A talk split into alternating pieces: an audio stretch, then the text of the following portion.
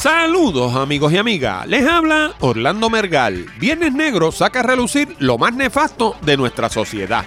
Amazon propone el uso de drones para la entrega de paquetes. Llueven los memes del gobernador Alejandro García Padilla en las redes sociales. Microsoft trabaja en un brasier que detecta el estrés y calcula su relación con el comer en demasía. Nuevo conector de USB 3.1 será imposible de conectar incorrectamente. A partir del próximo 8 de abril del 2014 no habrá más actualizaciones para Windows XP. Y por último, la gente de Netflix anunció que la popular serie House of Cards regresa el próximo 14 de febrero, Día de los Enamorados. De todo esto y mucho más hablamos en la siguiente edición de Hablando de Tecnología con Orlando Mergal.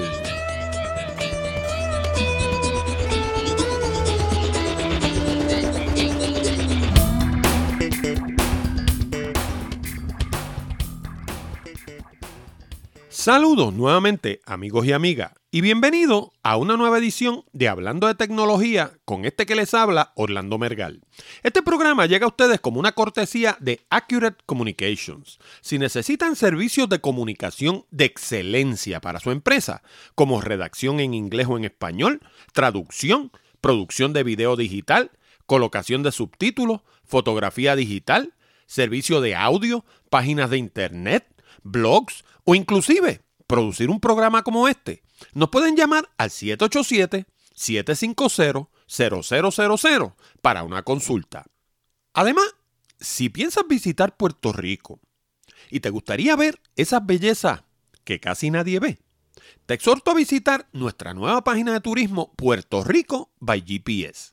En Puerto Rico by GPS encuentras fotos, descripciones detalladas, audio, video y mapas para llegar a los lugares más hermosos de la isla del encanto. Encuéntrala en www.puertoricobygps.com.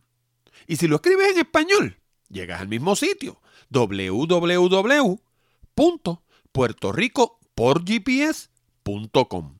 Inclusive puedes utilizar la manera corta www.prxgps.com. Y por último, no olvide el pequeño botón de Share Save que hay debajo del título de cada uno de nuestros programas. Si piensas que nuestro material es bueno y que le podría resultar interesante a otras personas, dale share y ayúdanos a multiplicar la audiencia de Hablando de Tecnología. Y si nos escuchas en Stitcher, TuneIn, Miro, BlackBerry, Android o Windows, no olvides darnos like, thumbs up o lo que sea que indique que te gusta hablando de tecnología. Y ahora vamos a las noticias más destacadas de la semana. Bueno, y aquí estamos de nuevo, luego de una semanita de descanso. Y de hecho, terminó siendo de descanso porque yo les había dicho que como era mi aniversario tenía idea de darme una vueltita por la isla y hacer un poco de turismo interno para la página de Puerto Rico by GPS. Pero mi hermano no ha hecho más que llover. Desde el jueves aquel que hicimos el programa anterior para acá no ha hecho más que llover. Así que me lo he pasado aquí tranquilo, haciendo otras cosas y el turismo se fastidió. Como muchos de ustedes saben, en los Estados Unidos la semana pasada fue una de recogimiento familiar y desmadramiento comercial. Por un lado, el jueves los Estados Unidos celebraron el Día de Acción de Gracia, un día en el que nos han hecho creer que se conmemora un encuentro entre el hombre blanco y los nativos norteamericanos de piel roja para darle gracias a Dios por las bendiciones del año en esa tierra nueva.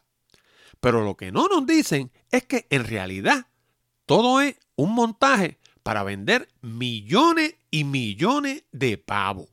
Eso es lo que hay. Es un ejercicio para vender pavo. En Puerto Rico, donde el velo del coloniaje no nos deja ver lo ridículo de nuestra condición, nos reunimos al estilo americano para comernos un ave que no tiene nada que ver con nuestra idiosincrasia y que para colmo a la mayoría de los boricuas no le gusta en realidad. Por eso terminamos rellenándolo con mofongo, acompañándolo con arroz con gandures, de postre tembleque o arroz con dulce y lo pisamos todo con un chorrito de roncaña. Es decir, hemos puertorriqueñizado la experiencia de acción de gracia a tal punto que no tiene nada que ver ni con indio ni con peregrino. Sin embargo, hay una nueva tradición que sí hemos adoptado y que en mi opinión es la cosa más estúpida que yo he visto.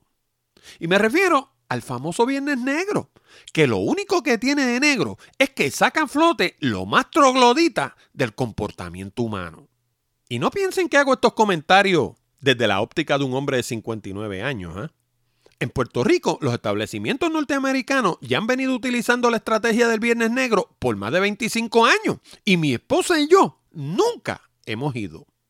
Y digo estrategia porque eso es lo que es en realidad. No es otra cosa que una estrategia de mercadeo en la que los incautos caen, bueno, pues como lo que son, como incautos, por no decir como zánganos. Toda la estrategia consiste en crear un falso sentido de escasez que a su vez desemboca en un sentido de urgencia por parte del público. En otras palabras, los comerciantes prometen precios ridículos, muchas veces en artículos de segunda, y el público acude desenfrenado a buscarlo. Ahora, según los expertos, que aparentemente no son tan expertos nada, Puerto Rico lleva casi nueve años en una recesión severa. Y digo que no son tan expertos nada, porque según lo poco que yo he leído sobre economía, cuando tenemos más de dos trimestres corridos de recesión, a eso se le llama una depresión. Claro, la carga semántica no sería la misma, pero las cosas son lo que son y no lo que nosotros quisiéramos. Entonces, si llevamos casi una década sumidos en una depresión, porque eso es lo que es en realidad, ¿de dónde saca dinero la gente para comprar televisores de pantalla plana de tres en tres? Había que ver las noticias el sábado por la mañana. La gente haciendo fila desde temprano en la noche, peleándose por equipos de segunda y dejando aflorar todo lo peor de una sociedad descompuesta. Eso es lo que Puerto Rico ha adoptado de los americanos. Sus manifestaciones más nefastas de consumismo desenfrenado. Porque allá la cosa no fue nada mejor, ¿ah? En una tienda de Walmart, una estampida de gente mató a un comprador Literalmente lo pillaron detrás de una puerta según entraron y lo aplastaron. Y en la tienda Macy de Nueva York había una fila como para el libro de récord de Guinness. Yo sé que este programa se escucha mucho en países como Colombia, México, España, Argentina y qué sé yo cuántos otros países hermanos de extracción latinoamericana. Por favor, yo quiero que me contesten una sola pregunta allá, la gente es igual de idiota. Porque eso es lo que todo esto, en mi opinión, ¿saben? Es una total idiotez. Y lo peor del caso es que cada año que pasa se torna más desenfrenado. Y como quiera, aparecen idiotas que le hagan el juego a estas megatiendas. Y si lo único que pasara fuera que unos pocos de idiotas se amanecieran a la intemperie para comprar cosas que no necesitan, muchas veces con dinero que no tienen, pues no sería tan malo allá ellos. Pero este ejercicio tiene otras consecuencias nefastas que no son tan aparentes. Primero, promueve unos valores que no son los mejores. Le estamos enseñando a la gente que lo importante es tener. Total, para acumular cosas que luego van a terminar en algún desván o peor aún, en la basura. Segundo, le estamos haciendo un daño terrible al comerciante pequeño porque el consumidor gasta la mayor parte de su presupuesto el viernes negro y luego no acude a las tiendas de los comerciantes pequeños. Y como si no hubieran comprado lo suficiente todavía, el lunes tuvimos el Cyber Monday, que no fue otra cosa que la versión electrónica del viernes negro. Otro ejercicio en mercadeo, pero sin pasar frío, coger empujones o pasar malos ratos. Vamos, yo sé que en la audiencia de Hablando de Tecnología hay mucha gente inteligente. Vamos a conversar sobre esto. Vayan a la entrada 0080 de Hablando de Tecnología en nuestra página de internet y comenten sobre este tema. Yo quiero saber cómo es la cosa en América Latina y en España. ¿Es igual de desquiciada? Bueno, y hablando de cosas descabelladas, Jeff Bezos el presidente de Amazon.com habló en el programa 60 Minutes sobre la posibilidad de que su empresa usara drones para entregar paquetes en un futuro no muy lejano. De hecho, aquellos de ustedes que quieran ver el sistema en acción pueden ir al programa número 0080 de Hablando de Tecnología. Sí, ya cumplimos 80 programas. Parece mentira, pero ya vamos por el 80. Y ver un video en YouTube donde se ve un prototipo despegando desde la correa de empaque y llevando un paquete hasta la puerta del cliente. Claro, estas cosas muchas veces es más fácil hablar de ellas que convertirlas en realidad, pero al menos la compañía está explorando nuevas opciones cada día que pasa para servir a sus clientes con mayor eficiencia. Últimamente, la palabra drone ha estado en boca de todos porque las fuerzas norteamericanas han adoptado una modalidad de estos aparatos para las guerras en Irak y Afganistán. Pero el término drone no tiene nada de nuevo y ciertamente no tiene nada que ver con los drones para la basura que usamos en Puerto Rico. De hecho, el término original viene del reino de los insectos y se refiere a las abejas u hormigas del género masculino. Generalmente, en el caso de las abejas, es lo que tendemos a llamar zánganos. Más recientemente, y con reciente me refiero a la década de los 60, el término se utilizó para describir a los robots humanoides dotados de inteligencia artificial que vimos por primera vez en series de ciencia ficción como Star Trek, Battlestar Galactica y Stargate. En esencia, el término drone se refiere a un tipo de robot que es capaz de evaluar y corregir su comportamiento constantemente. Este tipo de comportamiento representa en realidad las manifestaciones más primitivas del acto de pensar. De hecho, los pequeños aviones que utiliza el ejército en el escenario de guerra son tan precisos que pueden dar en un blanco a cientos de millas de distancia con exactitud quirúrgica. Y por cierto, si oyen un run run en el trasfondo, un que se oye detrás, ese es el aguacero que está cayendo, que como les dije, desde la última vez que hicimos el programa anterior no ha parado de llover y hoy no es la excepción. Hoy está cayendo un aguacero que hace poco me entró por ahí un aviso de estos de inundaciones de la gente del tiempo. Así que si oyen run run ya saben que eso es el aguacero que está cayendo. A jugar por lo que se ve en el video de Amazon, el sistema que está estudiando la compañía funcionaría a base de alguna modalidad de GPS, porque no se ve a ningún ser humano conduciendo el aparato. Sencillamente, la caja llega al final de la correa, el dron la recoge, se eleva y aterriza en el balcón del cliente. En Puerto Rico, con la criminalidad tan alta que tenemos, un sistema como este no funcionaría, porque se robarían el paquete y hasta el mismo dron si no se le va pronto. Pero dejando la broma a un lado, el otro día hablábamos sobre los problemas que ha tenido el correo de los Estados Unidos precisamente por estar dejando los paquetes en los balcones de las casas cuando no hay nadie en la misma. Por otra parte, los pequeños drones que está considerando Amazon tienen un alcance máximo de 10 millas, lo cual resultaría sumamente impráctico por la cantidad de centros de distribución que habría que tener. Y por último, el uso de drones está regulado por la Administración Federal de Aviación y hasta la fecha no han otorgado un solo permiso de índole civil para el espacio aéreo de los Estados Unidos. Así que la idea es excelente para acaparar titulares, pero las probabilidades de que veamos droncitos de Amazon para allá y para acá está bien lejos de convertirse en realidad. Seguir adelante, quiero hablarte de dos maneras nuevas en las que puedes poner tu granito de arena para cooperar con Hablando de Tecnología. Y lo mejor del caso es que ninguna de las dos te cuesta un solo centavo. Si visitas nuestra página hablandodetecnología.com, vas a notar que en la columna de la derecha hay un botón que se titula Tuitealo. Bueno, pues si tienes cuenta de Twitter y le das clic a ese botón, se va a abrir una ventana en tu navegador con un mensaje previamente escrito que lee de la siguiente forma. Escucho hablando de tecnología con Orlando Mergal semanalmente y es excelente. Te lo recomiendo. Y con solo escribir tu nombre y contraseña de Twitter, se lo puedes enviar a todos tus seguidores. Ahí mismo en la página, si miras más abajo, vas a ver otro botón con el logo de Amazon. Eso es lo que se conoce como un botón de afiliado y lo que quiere decir es que si llegas hasta la página de Amazon a través de ese botón y compras algo, a mí me van a dar una pequeña comisión. Fuera de eso, desde tu punto de vista, lo demás va a ser lo mismo. No vas a pagar ni un solo centavo más ni un solo centavo menos que si fueras directamente a la página de Amazon. Obviamente, estamos en Navidad y yo sé que muchas personas compran en Amazon durante este periodo. Así que, ¿qué mejor manera de hacer tus compras navideñas y a la misma vez cooperar con Hablando de Tecnología? Anda, dale clic.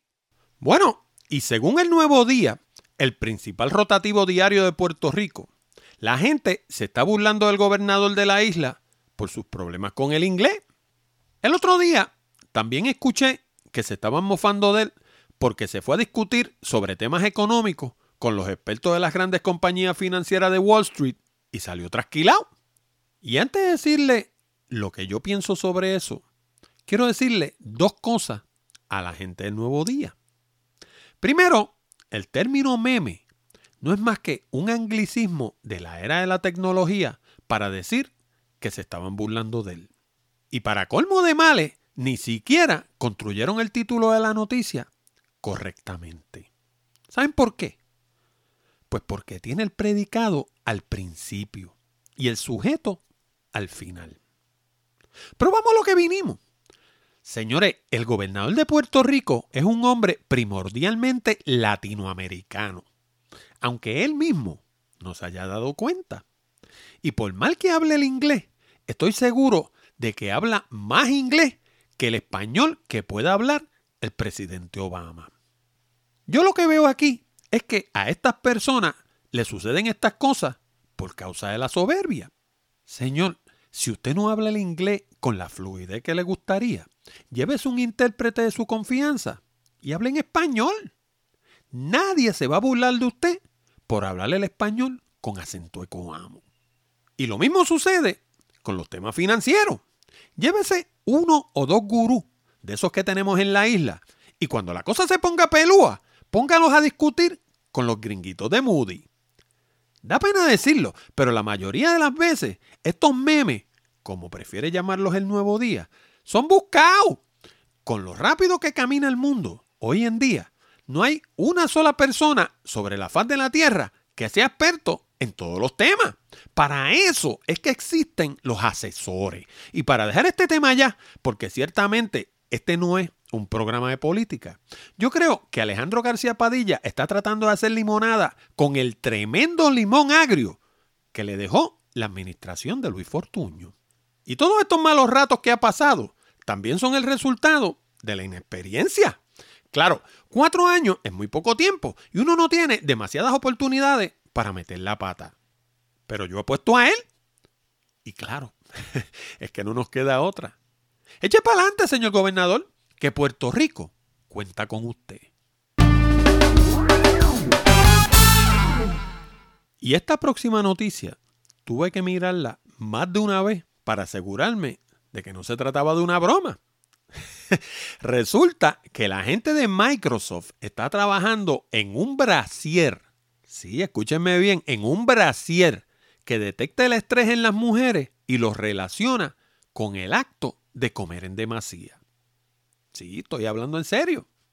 Resulta que al igual que otras grandes empresas del mundo de las computadoras, Microsoft está tanteando el mercado emergente del wearable technology que según los expertos se va a convertir en la nueva frontera para estas empresas. Claro, el wearable technology ya lleva algunos años. No podemos olvidar aquellos zapatos atléticos de Nike que se comunicaban con el iPod de Apple. Pero hasta la fecha, las encarnaciones de este tipo de tecnología no han sido tantas ni tan frecuentes. Ahora, según los expertos, eso va a cambiar aceleradamente en los próximos años.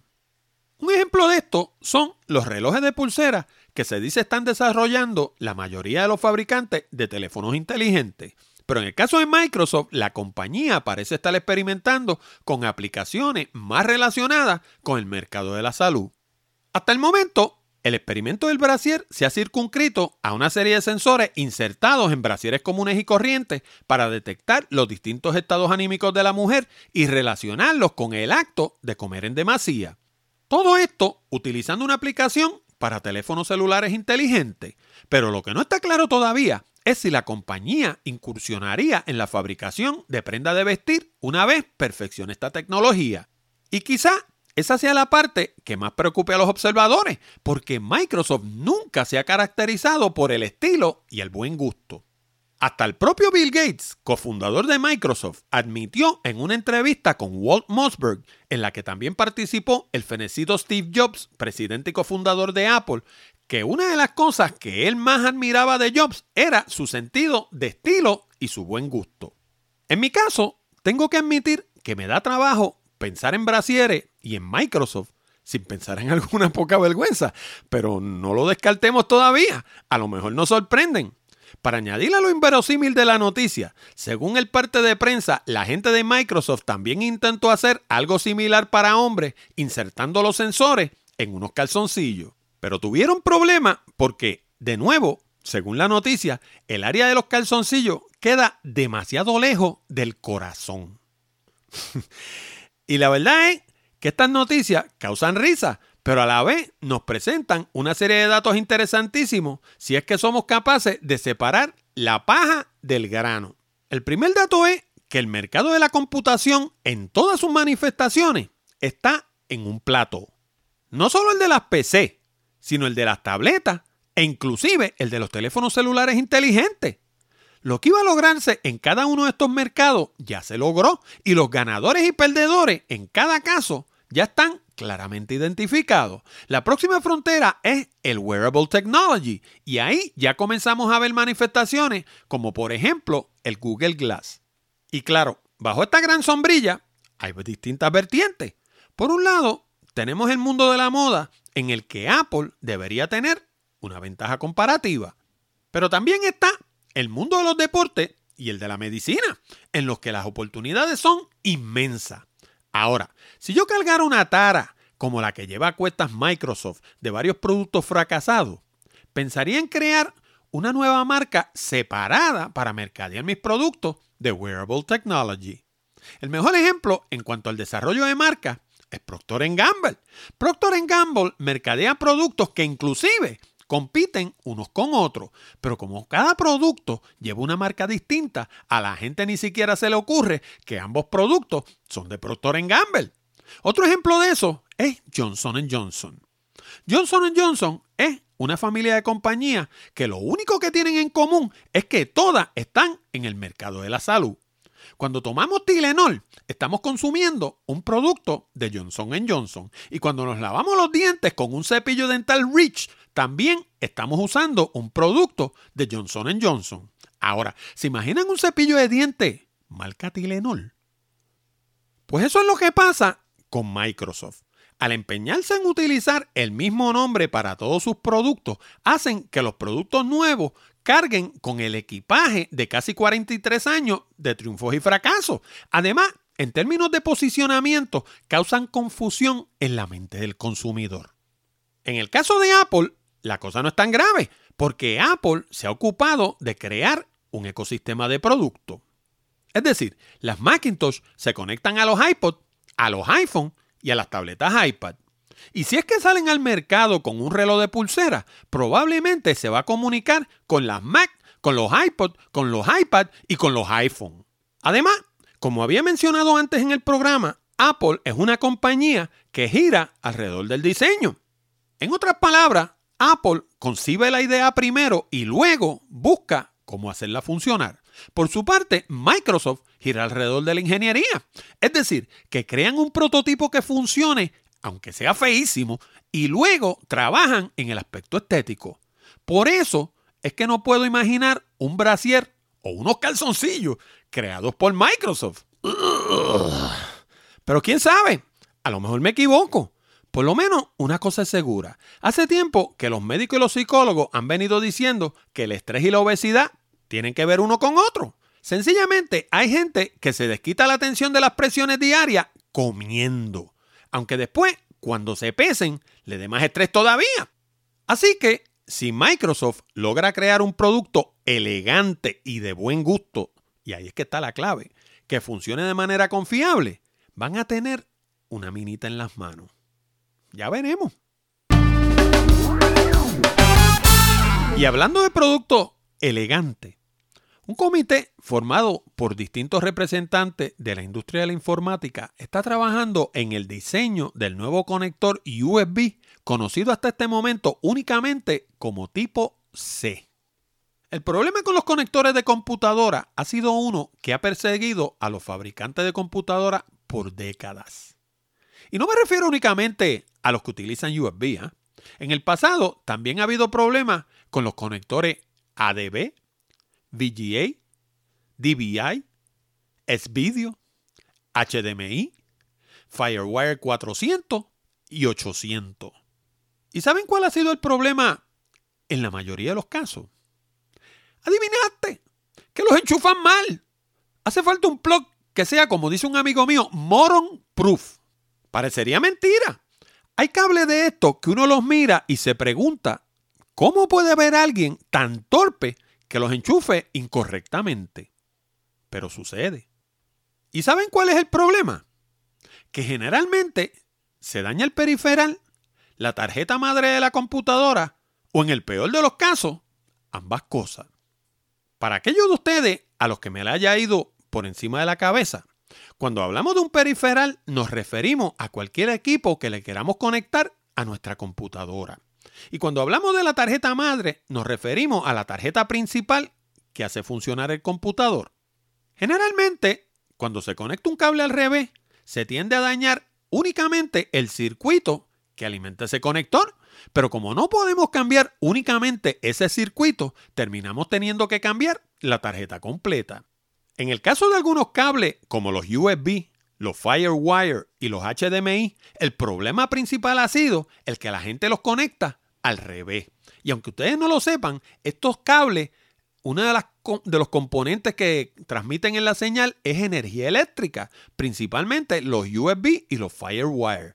Por eso es que usted conecta un disco duro a su computadora a través de un cable USB y no tiene que ponerle un cable de energía, un cable de corriente separadamente, porque la corriente que va a utilizar ese disco duro le llega a través del mismo cable USB. Por su parte, los conectores ADB, VGA, DVI, y vídeo, todos han utilizado múltiples agujas o pines, como le dicen en Castilla la Vieja, que tienden a doblarse y a unirse unos con otros cuando se conectan incorrectamente. Bueno, pues recientemente hemos visto una tendencia hacia conectores que funcionen igualmente bien independientemente de la orientación en que los conectemos. Los primeros dos nos llegaron obviamente de Apple, que siempre son es la compañía que es la de avanzada. El primero fue el conector Thunderbolt, que en honor a la verdad no lo creó Apple, lo creó la gente de Intel. Pero la primera máquina y hasta la fecha la única en traer conectores Thunderbolt ha sido la marca Apple. Y se utiliza para la transmisión de data a gran velocidad. Y el segundo fue el Lightning Connector, que hizo su debut con el iPhone 5. Ambos están diseñados de tal manera que no importa de qué lado los conectemos.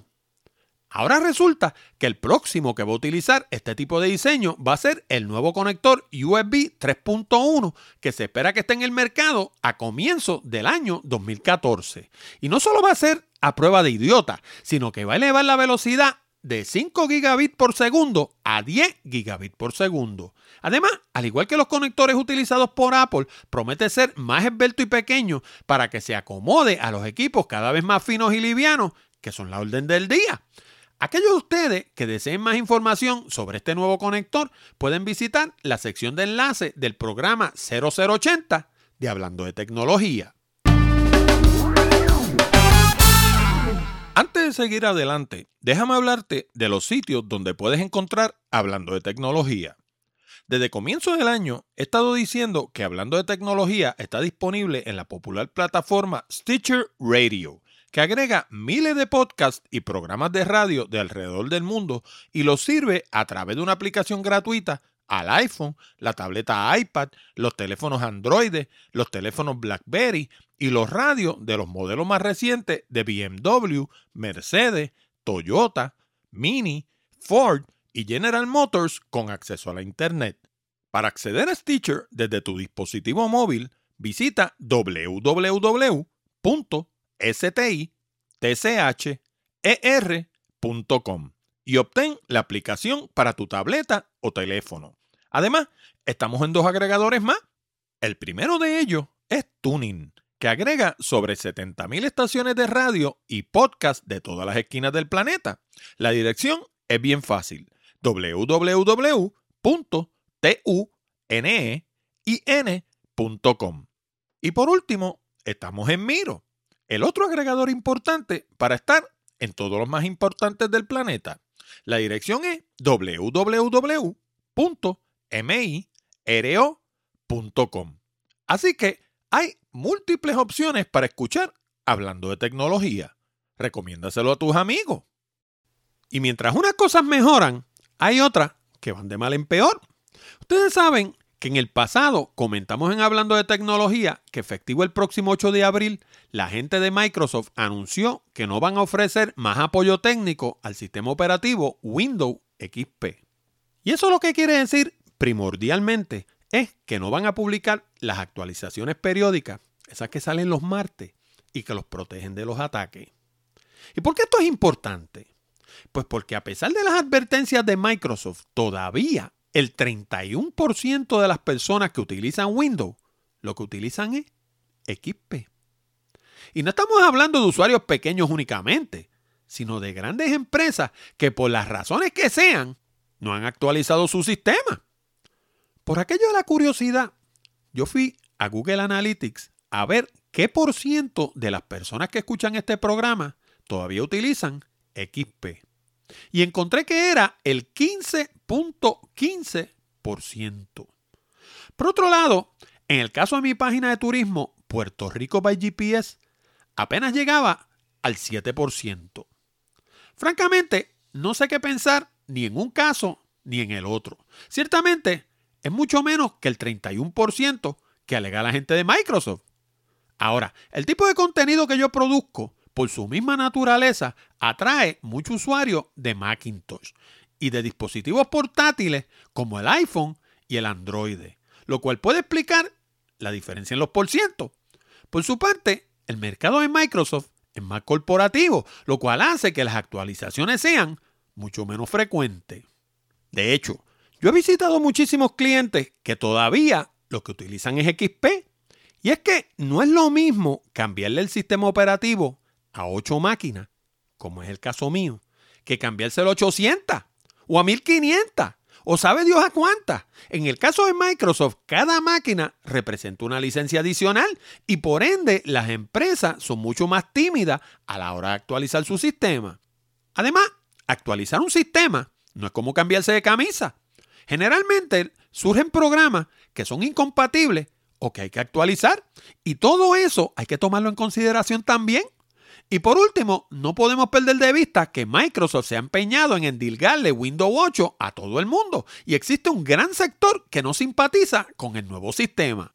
Así que este es un caso que va a haber que velar bien de cerca a ver en qué termina. Personalmente, yo lo que uso es una máquina virtual con Windows 7 y lo hago para ver cómo lucen las cosas que desarrollo para la Internet en mis máquinas Macintosh. Obviamente, allá afuera hay un gran número de personas que utilizan PC y como usuario de Apple tengo que poder ver lo que hago como lo vería un usuario de PC para estar seguro de que todo funciona correctamente. ¿Quién sabe? A lo mejor hay una migración hacia la Macintosh o hacia el sistema Linux. Pero una cosa es segura. Va a ser un proceso interesantísimo de observar.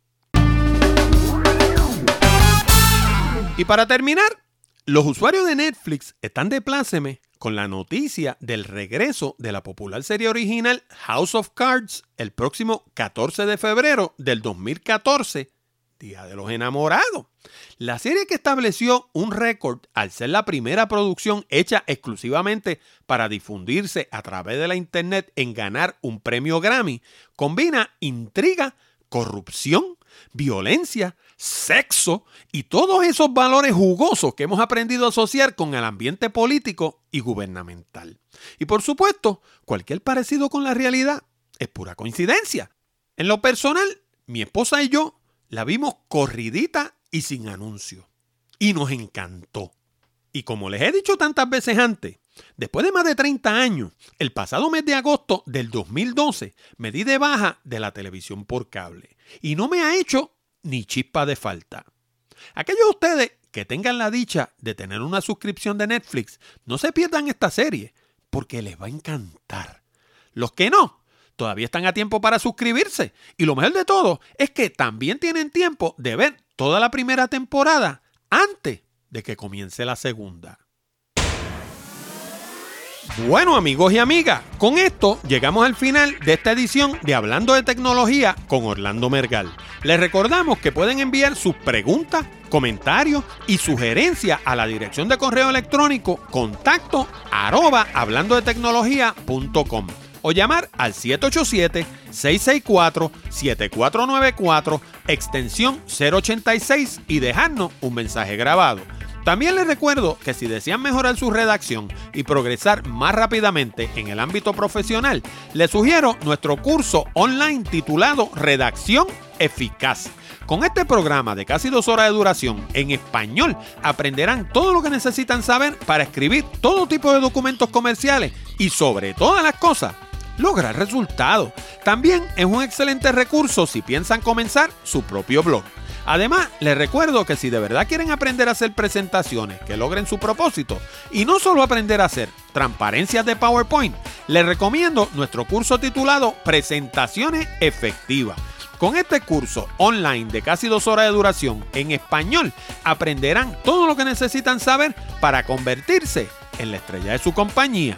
Ambos cursos están disponibles en el mismo lugar www.aprendensucasa.com. Y Presentaciones Efectivas también está disponible en formato de Kindle en la tienda de Amazon. Les habló Orlando Mergal. Con esto nos despedimos hasta la próxima semana cuando discutiremos más temas interesantes del mundo de la tecnología. Hasta la próxima, amigos.